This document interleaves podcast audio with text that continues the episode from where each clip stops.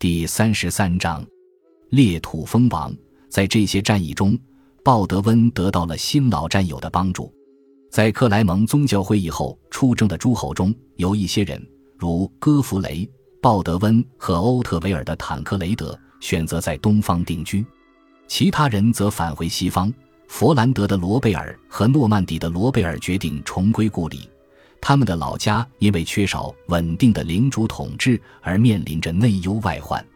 少数人以伯西蒙德为代表，将尝试着在地中海的两头游走，往返于法兰西、巴尔干、拜占庭和新生的十字军国家之间。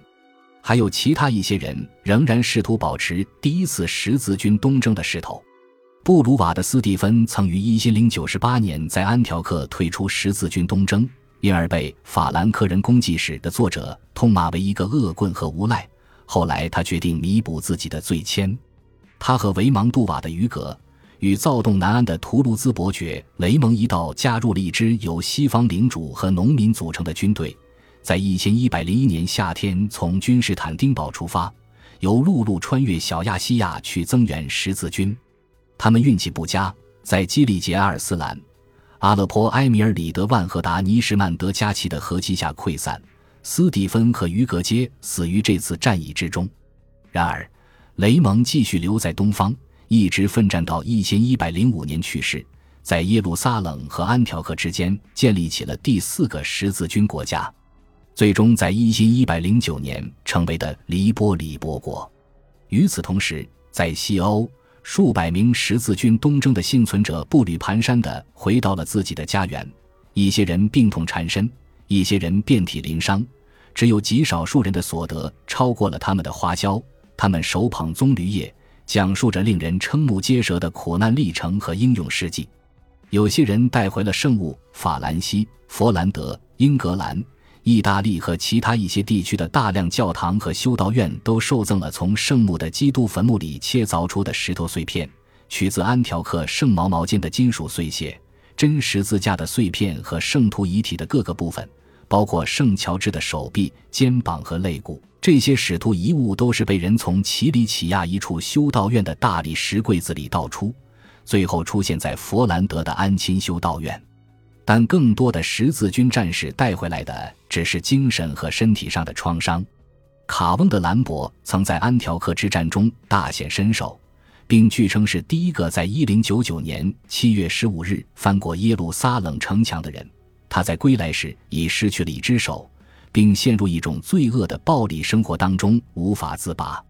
最终。教会因他下令殴打和阉割一位来自伯讷瓦勒的修士而判处他十四年苦修。这些幸存者中很少有人愿意回到东方，但重操旧业的也大有人在。然后就是新来者。虽然耶路撒冷的陷落看上去是一场奇迹般的胜利，但他并没有终结十字军东征背后的冲动。仍有很多骑士从西方远道而来。寻求与异教徒进行忏悔式的战斗。比安德拉泰伯爵阿尔贝特和他的兄弟居一双双加入米兰主教和其他伦巴第人在一千一百零一年的东方之旅，并在与突厥人的战斗中丧生。一位名叫芬查尔的哥德里克的英格兰船长，在耶路撒冷陷落后的十年里，先后两次加入前往东方的任务。在此之后，他退休回到西方，并成了一名隐士。对于某些家族而言，例如，法国中部相互通婚的蒙莱里和勒皮塞家族前往十字军国家的武装朝圣将成为一种传统和世代相传的责任。对于其他群体来说，比如意大利城邦国家的贪得无厌而又热爱冒险的航海商人，助力十字军国家的生存和发展不仅事关宗教虔诚，其中更孕育着绝佳的商业机会。将宗主教丹伯特送到东方的比萨船队，并没有在那里逗留很长时间。但在1100年6月，威尼斯总督之子维塔莱乔瓦尼带着200艘船只经由罗德岛来到东方，并继续为十字军对黎凡特海岸的进攻提供威尼斯海军力量的支持。1100至1109年，热那亚人派出了一百五十多艘战船。参与了从南方的凯撒里亚到北方奇里乞亚内陆的马米斯特拉等地的战役。并在他们的城市编年史中详细记录了耶路撒冷和圣地的政治生活。这些为十字军国家的稳定做出重要贡献的援助行动，既源于虔诚的意图，也来自公民个体进行忏悔式武装朝圣的梦想，更出自公民社区想通过宗教行为获得声望的广泛意愿。然而，与此同时，只有当他们的定居者在每一座被占领的城市都被授予利润丰厚的贸易权和税收利益时，这些战舰才会投入战斗。信仰和商业是同一枚硬币的两面，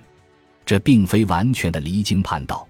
比萨和热那亚舰船至少从一千零八十七年开始就参与了与穆斯林敌人的战事中，为占据商业优势而对伊夫里奇亚的马赫迪耶发动两栖攻击，并美其名曰他们在追求对异教徒的正义战争，体现了比萨民族凭借救世主最强有力之手征服了一个最不虔诚的民族。商人们因帮助十字军而被授予特殊的贸易权早有先例。一零九八年七月十四日，就在安条克陷落一个月后，伯西蒙德颁布特许状，赋予热那亚商人特权，在地中海东部的新拉丁化城市购买永久性据点的良机千载难逢，不容错过。既能展现出公民的虔诚心和他们对十字军运动的拥护，又能实现经济扩张。意大利人誓言参加十字军东征，着手帮助十字军在叙利亚和巴勒斯坦海岸取胜，保卫这一地区的交易站，并为其提供人力。这在未来几代人的十字军东征中都是常见的景象。感谢您的收听，喜欢别忘了订阅加关注，主页有更多精彩内容。